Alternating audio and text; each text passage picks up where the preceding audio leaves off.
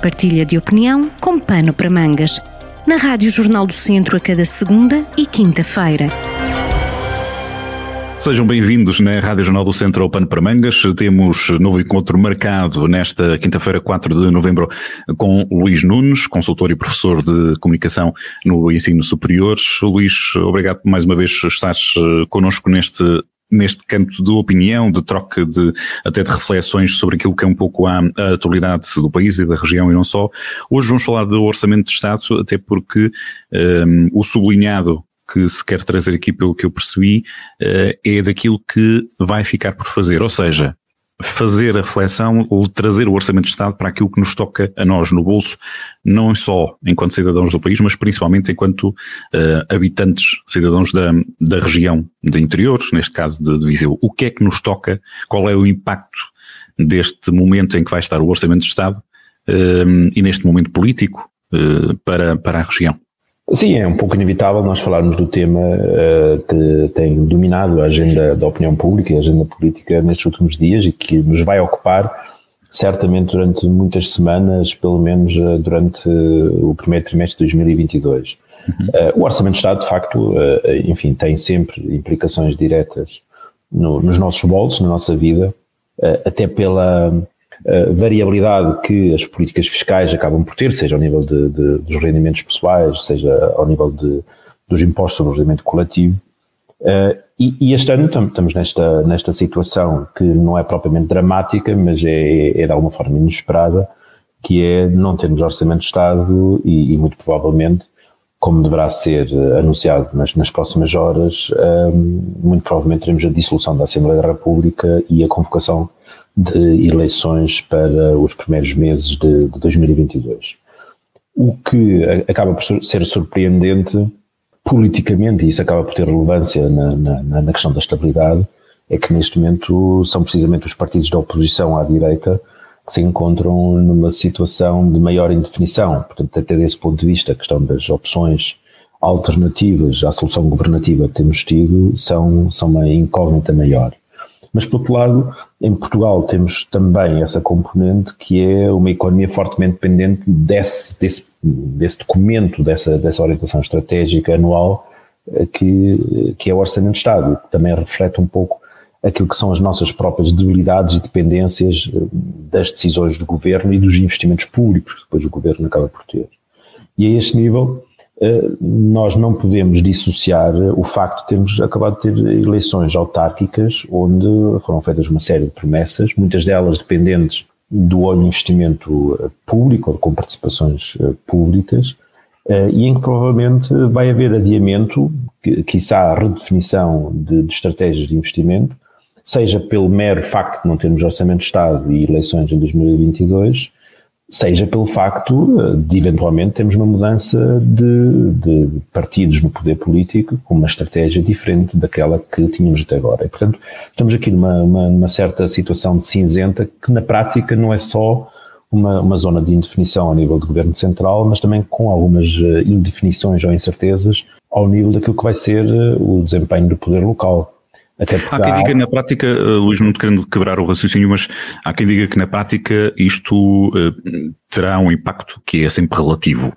Ou seja, uh, fazendo alusão aos, às famosas cativações. O Orçamento de Estado é um orçamento estratégico, assume decisões e compromissos do Executivo uh, relativamente a um, a um ano, a 2022 neste caso, mas depois aquilo que acontece, aquilo que de facto chega a quem tem que chegar, seja a parte de investimento público, a parte da administração local ou mesmo aos privados, pode ser outro cenário completamente diferente. E trabalhar em duodécimos pode não ser assim muito diferente daquilo que trabalhar na realidade com o dinheiro que de facto chega a quem tem que chegar.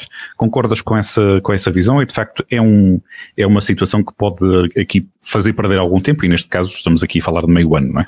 Digamos que uh, há aqui um fator que, que a mim é particularmente próximo, que é, eu acho que a, que a crise que estamos a viver neste momento, a crise política, é uma crise essencialmente de marketing político e de comunicação política. Portanto, uma, uma coisa é o orçamento teórico, outra coisa é o orçamento prático. Uma coisa é a política do ponto de vista ideológico, outra coisa é a política real. Eh, e, portanto, o, o, meu, eh, o que eu estava a querer sublinhar é que eh, nós tomamos, acabamos de tomar decisões em termos coletivos ao nível autárquico, pressupondo um determinado conjunto de estratégias de investimento, em parte dependentes do Orçamento de Estado. Orçamento de Estado que não temos e que não sabemos quem é que vai fazer o próximo. Portanto, se houver uma alteração significativa do ponto de vista político e de estratégia política, não estamos apenas a falar de cativações que servem essencialmente para uh, equilibrar o orçamento de Estado na, na ótica de, de, das contas públicas e do déficit público uh, que uh, as recomendações de Bruxelas nos impõem e que nos impõem enquanto Comunidade Europeia. Estamos efetivamente a falar de eventualmente termos mudanças estratégicas muito mais significativas porque, uh, do ponto de vista político, pelo menos do ponto de vista de mensagem político, essa diferenciação vai ter de passar. Não faz sentido nós irmos para eleições uh, legislativas e termos os dois blocos, direita e esquerda, com propostas semelhantes. Se, se as propostas vão, vão, vão ficar muito próximas umas das outras, provavelmente o resultado das eleições que, que, que iremos ter vai ser um resultado que vai refletir a situação que temos neste momento. E, portanto, há uma perpetuação, uma continuação da solução política que nós temos no momento com os mesmos equilíbrios. E isso não resolve coisa nenhuma.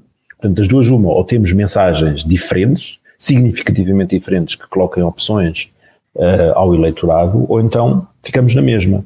Se forem diferentes, do ponto de vista local, vamos ter provavelmente impactos significativos daquilo que foi prometido durante a campanha eleitoral autárquica. Se forem as mesmas, bem, ficamos na mesma e depois é uma questão de, de analisarmos uh, o equilíbrio de forças na Assembleia da República para verificar até que ponto é que há condições para fazer passar uma estratégia que poderá ser semelhante ou não à que foi apresentada agora no Orçamento de Estado, mesmo vindo do PS. Ou seja, não há nenhuma Isso poderá garantia. ser diferente em quê?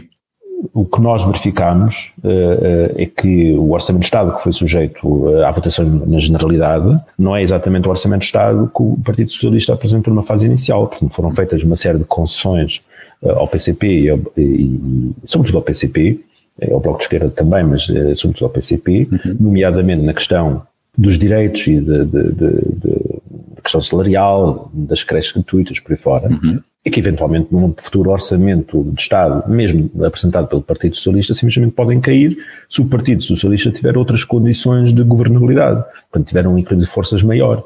Uh, não, não, não, se verá na obrigação de apresentar um orçamento de Estado e não em conta aquilo que tinham sido exigências neste momento do Partido Comunista Português. Portanto, há uma série de, de, de incertezas que pairam sobre essa estratégia de fundo. Uhum. Uh, e ao nível autárquico, isso vai ter necessariamente impactos também. Basta pensar que em 2022 estava prevista a transferência de competências numa série de áreas, nomeadamente na área da educação, para as autarquias, Uh, e que essa transferência de competências estaria necessariamente acompanhada pela transferência de verbas vindas do Orçamento de Estado. Ora, a situação que nós temos neste momento é de não haver Orçamento de Estado, uma grande incógnita de qual vai ser o poder político que, que, irá governar a partir de 2022 e, portanto, até que ponto é que essas transferências de competências vão ter os necessários cabimentos orçamentais, que no fundo foi uh, uma das grandes argumentos para que muitas das autarquias tenham recusado até o momento um, essa transferência de competências. Deixar aqui só dois eh, sublinhados. Lá atrás falavas de, de uma lacuna ou de alguma deficiência a nível de comunicação eh, política naquilo que são as propostas, ou mesmo na raiz, no conteúdo, naquilo que são as propostas eh, alternativas àquilo que é o governo atual e podemos aqui falar quer de esquerda, Bloco de Esquerda e PCP, mas também da, da direita. Como é que tu vês esse cenário? Há condição para que cada um dos lados, no caso da direita, mais o PSD, obviamente, com a condição do CDS, mas depois também a esquerda, há condição para que essas posições fiquem mais marcadas, não usando tanto esse espaço cinzento que falavas há pouco? Assim, o, eu penso que do lado esquerdo, digamos assim, da esquerda, quer o PCP, quer o Bloco de Esquerda, irão certamente uh, fazer uma aposta naquilo que eram as suas mensagens uh, tradicionais uh, pré-geringonça. Portanto, uma forma de diferenciação daquilo que foram os últimos seis anos.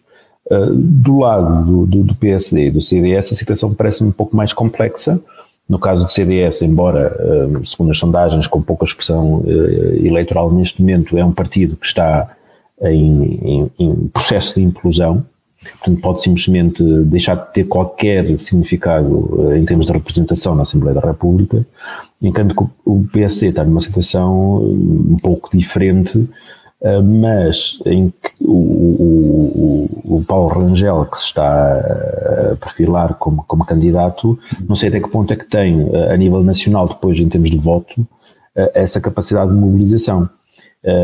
E o, o terá sempre uma, uma, uma dificuldade que é fazer um discurso diferente, marcadamente diferente daquilo que tem sido o discurso do Partido Socialista, que na prática, do ponto de vista daquilo que são as políticas essenciais, são políticas europeístas, uh, há quem diga que social-democratas também.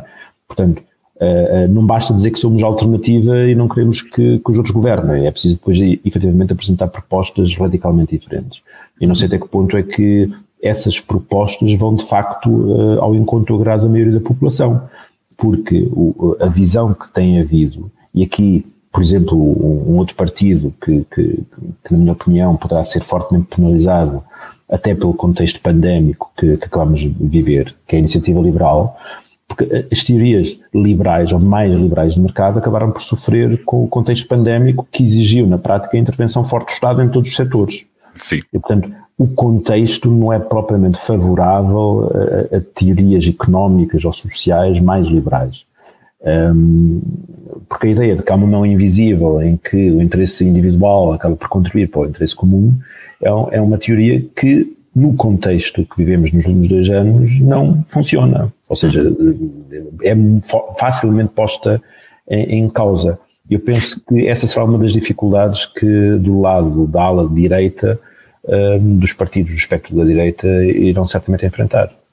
A segunda das duas situações que, que ficava sublinhar é esta ligada precisamente à, à região.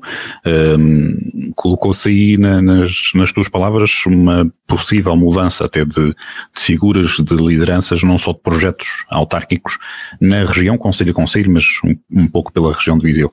Um, Sim, uma, aqui a possibilidade de, de haver aqui mudança de, de, lideranças, ou seja, de passarmos a ter alguém a ocupar Basta, a cadeira de poder na, nos conselhos para, e passar para a Assembleia da República. Basta, basta ver aquilo que é uh, o histórico uh, das eleições legislativas em Portugal, onde há sempre um determinado número de, de autarcas, sejam presidentes de Câmara, sejam vereadores, que acabam por ser convidados para integrarem as listas de deputados. Uhum. E, e, nós, neste momento, estamos numa situação uh, uh, também a esse nível, e sobretudo do lado da, da, da direita, com uma pressão tal sobre a criação de listas de deputados num, num curto espaço de tempo pelas novas lideranças que eventualmente uhum. irão assumir esses partidos, que certamente irão também buscar uh, representantes locais às autarquias para encabeçarem esse, essa lista de deputados, o que também por essa, por essa via poderá criar uh, instabilidade adicional ao nível, ao nível local, ao nível autárquico. Muito bem, são eh, questões que, lá está, mais uma vez, vão dar pano para mangas e servem aqui também de reflexão, de análise neste espaço que conta sempre com um lugar cativo, no caso de Luís Nunes, a cada duas semanas eh, na Rádio Jornal do Centro. Obrigado, Luís. Até à próxima. Até à próxima. Obrigado. Partilha de opinião com pano para mangas, com podcast em jornaldocentro.pt.